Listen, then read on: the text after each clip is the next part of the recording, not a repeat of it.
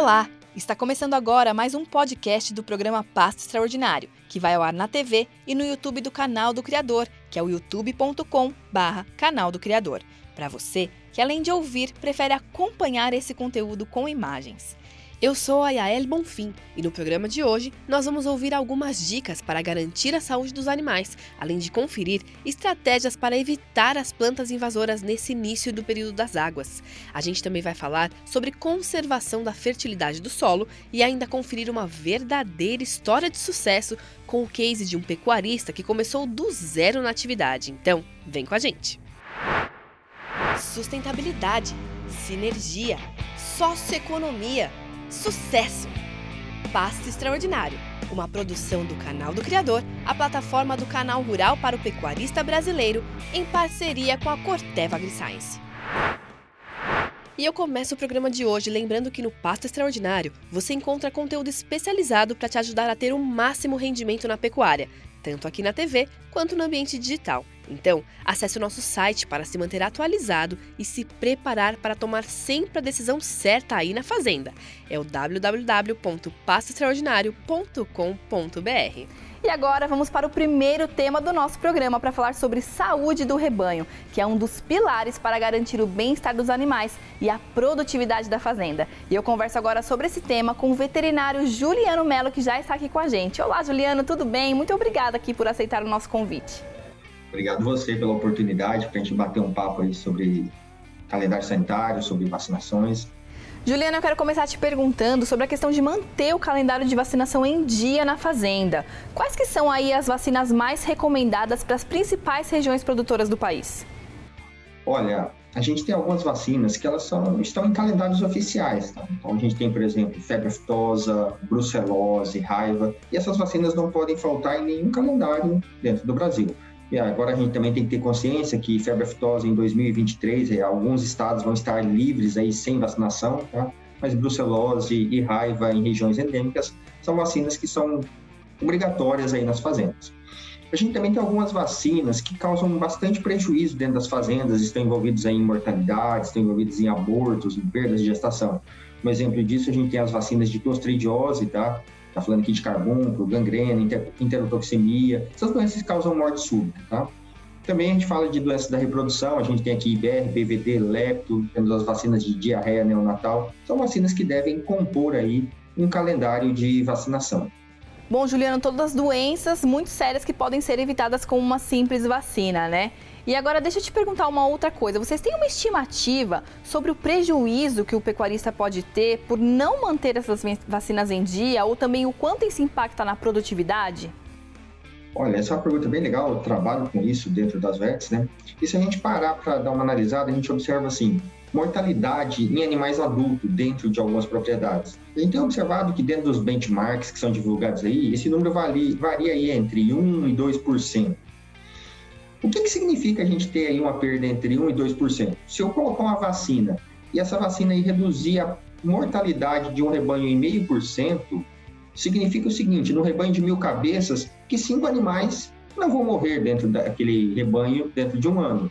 Cinco animais aí no valor de dois mil reais são 10 mil reais, ou seja, são 10 reais por cabeça que a gente tem de impacto de mortalidade que a gente pode reduzir apenas com o calendário de vacinação e com 10 reais por animal, praticamente a gente monta aí um calendário sanitário muito bem feito. Isso falando em animal adulto. Se eu venho para animais jovens, tá? A gente pode ter perdas aí muito maiores, tá? Porque a gente tem uma mortalidade que gira de 4,5% em algumas fazendas, fazendas que perdem aí menos de 2%, tá? Então, o impacto aí de um bom calendário de vacinação pode ser muito grande.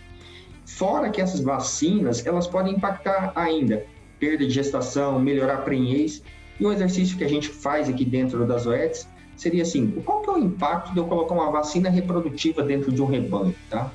A gente imaginar aí que eu vou ter menos perda de gestação e eu vou ter mais prenhez, a gente pode ter um impacto aí de mais de 100 reais por matriz, tá? Entre colocar ou não colocar uma vacina reprodutiva dentro do rebanho. Juliana, a gente está falando de investimento que tem tudo a ver também com gestão e organização. Então, qual que é a dica de vocês para o pecuarista conseguir se programar para sempre manter a vacinação em dia?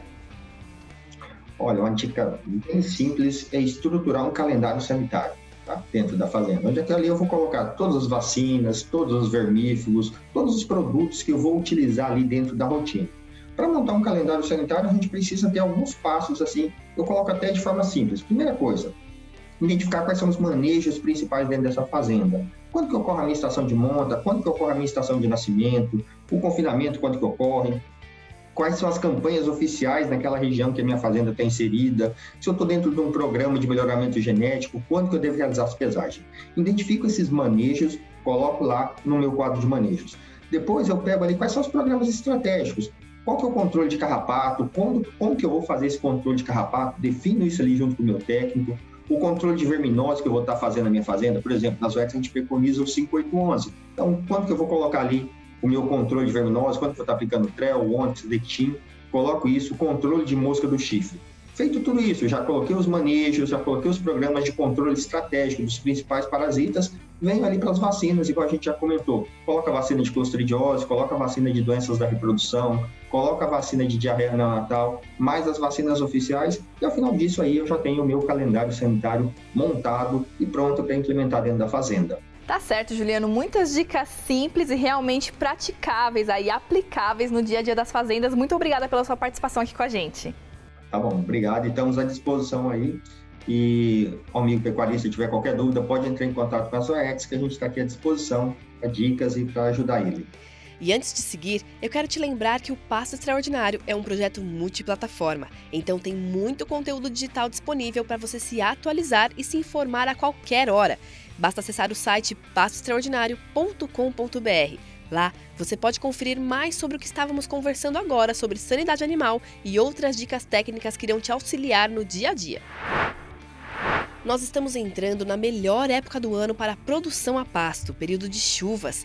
Mas essa fase também merece atenção, porque é o momento ideal para se organizar e evitar que plantas invasoras passem a competir com a forrageira. E nós vamos conferir algumas dicas para te ajudar nesse momento com o zootecnista Stanley Monteiro.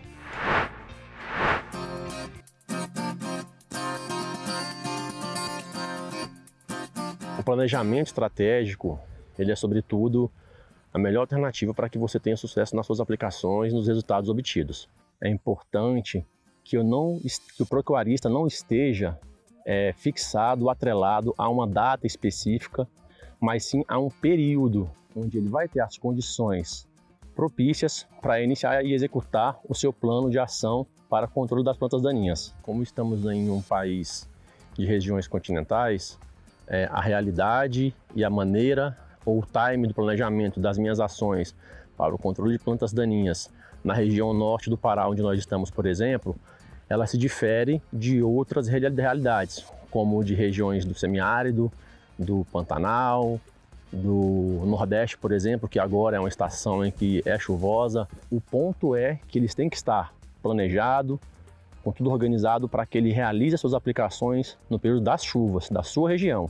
Estação chuvosa, onde eu tenho condições ambientais e de biologia, como por exemplo, as plantas daninhas estão em atividade metabólica, elas estão no ponto perfeito para que possam receber as pulverizações do herbicida.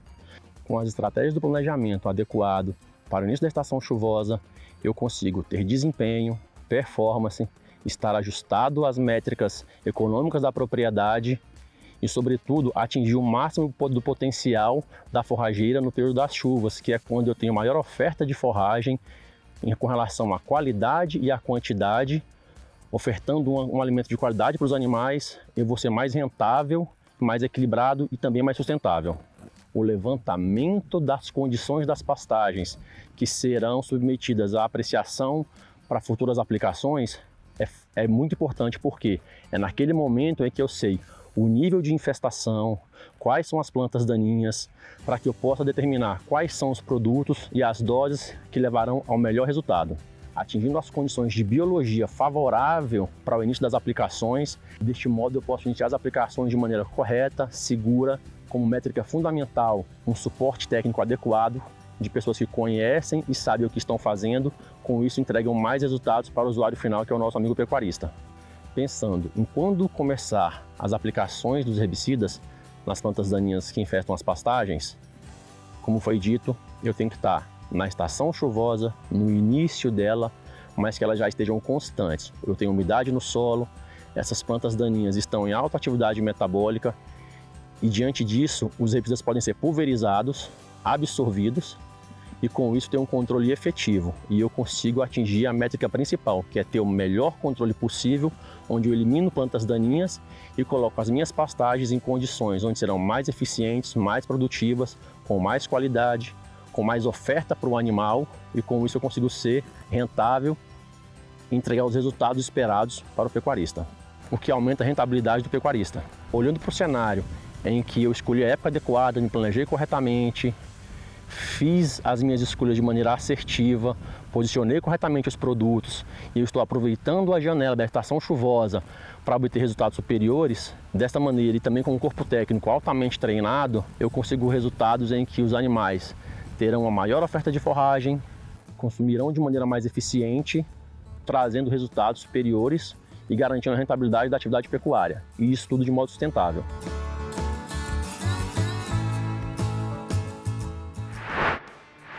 E agora a gente fala sobre técnicas para conservar o solo e a água. E quem conversa com a gente sobre esse assunto é o Paulo Sérgio da Perene Agronegócios, que já está aqui com a gente. Tudo bem, Paulo? Muito obrigada aí mais uma vez por ter aceito o nosso convite. Tudo ótimo. Satisfação estar aqui.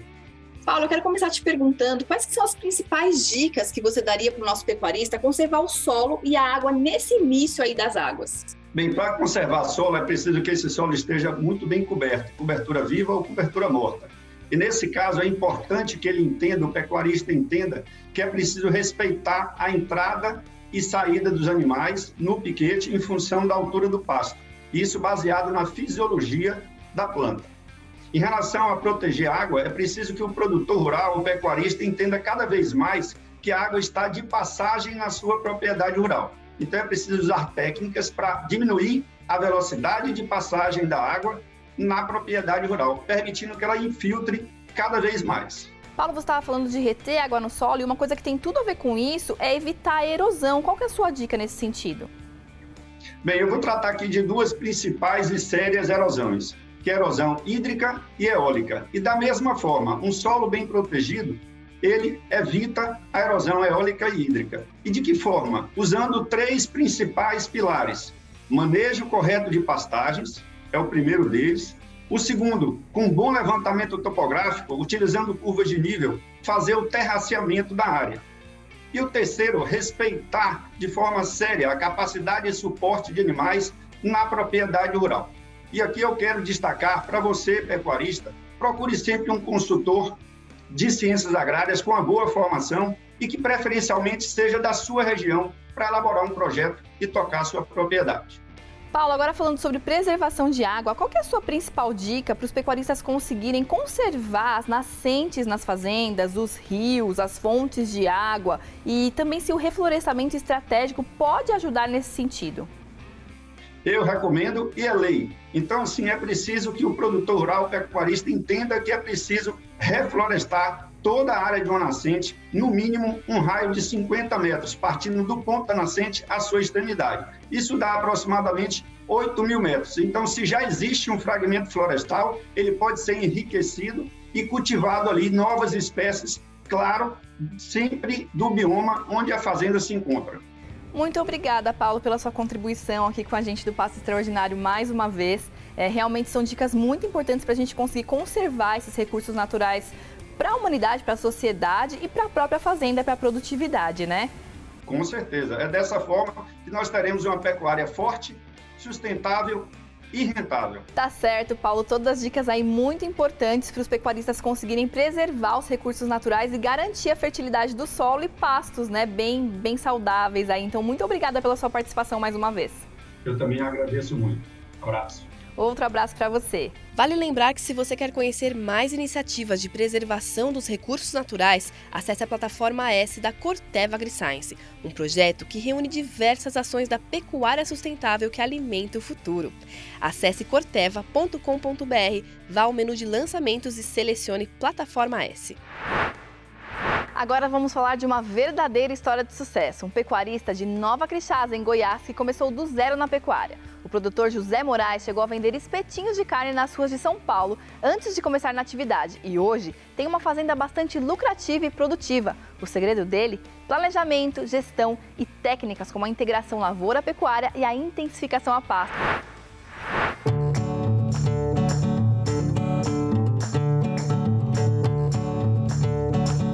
Meu pai foi muito pobre, né? Mas a gente parece que nasceu diferente, porque nasceu com interesse, né? De hoje ter o que tem, né? Porque se não fosse, não, não tivesse interesse em nada, não tinha nada, né? Não, não tive escola, as minhas escolas lá na Bahia era escola ruim, e a gente estudou, mas não aprendeu quase nada, sabe? Foi um dia que eu, meu, eu tava mais meu pai na roça, trabalhando, enxada, e eu falei, meu pai, eu vou em São Paulo conhecer São Paulo. Aí foi em São Paulo que nasceu tudo, né? Quando eu terminei já minhas atividades lá em São Paulo, que tudo, aí eu vim, meu Nilson falou para mim, ele comprou a fazenda, né? Eu chamei ele, né? Falei, Nilson, vamos ser fazendeiro em Goiás? Falei, pai, o senhor toma conta para mim? Eu falei, tomo. E aí então vai, eu vim e comprei essas terrinhas por aí afora e, e aí até chegou nessas daqui, né? E eu vim para cá e eu tomei conta de tudo, até que cresceu e ele mandou o Rubem me ajudar. O Rubem que compra o gado e vende, ele também, também é muito esperto. Eu gosto muito de, de ajudar ele, né? Ajudar ele porque não é nada meu, mas é dele, né? Ele é nosso. Né? A gente fala assim, mas é da gente, né? A gente sente que a gente é dono também, né? Eu gosto. Gosto. Pra você ver que eu estava em casa, podia estar lá, né? Mas não, eu vou acompanhar ele. Nós estamos aqui, trabalhamos, é, é, família, né? É com o Nilson, que eu não tinha citado, o Nilson é o meu cunhado, proprietário, filho do, do José Moraes. Nós trabalhamos já há 30 anos junto, mas aqui na Fazenda Pecuária vamos, já são 20 anos. E chegamos aqui, a gente foi aprendendo no dia a dia com os companheiros, né, com a família. Meu sogro já estava aqui já há uns 30, 30 anos que ele está aqui, né, e eu há 20 anos. E tá, estamos até hoje trabalhando em conjunto aqui dentro da fazenda. Viemos aqui para fazer um trabalho diferenciado, né? Nós chegamos aqui, tinha umas três áreas de terra e o objetivo principal era reunir essas terras para fazer um trabalho mais bem feito. Temos 3.500 hectares, mais ou menos. Começamos a investir um pouco mais ultimamente em tecnologia. No começo nós tínhamos a faixa de 1.2, 1.1, o APO, unidade animal por hectare. E a partir do momento que nós começamos a trabalhar com a integração lavoura-pecuária, é uns cinco anos atrás, quando nós começamos, né? Aí hoje nós já alcançamos 1.5, 1.6, já alcançamos unidade né, animal por hectare aqui na fazenda. Nós trabalhamos com semi-confinamento, que é a recria engorda, né? Fazemos o semi-confinamento e a TIP, né? Terminação intensiva também a pasto. E após esse período nós passamos já, como estamos agora, na parte de confinamento. Eu falo tecnologia não só na parte de, de maquinário, né? Posso falar também na parte da a Corteva tem nos ajudado bastante, o acompanhamento do, dos nossos amigos que trabalham junto com nós e, e tem ajudado muito nesse né, trabalho de controle de, de pragas, né? ervas daninhas. Isso melhora muito a pastagem.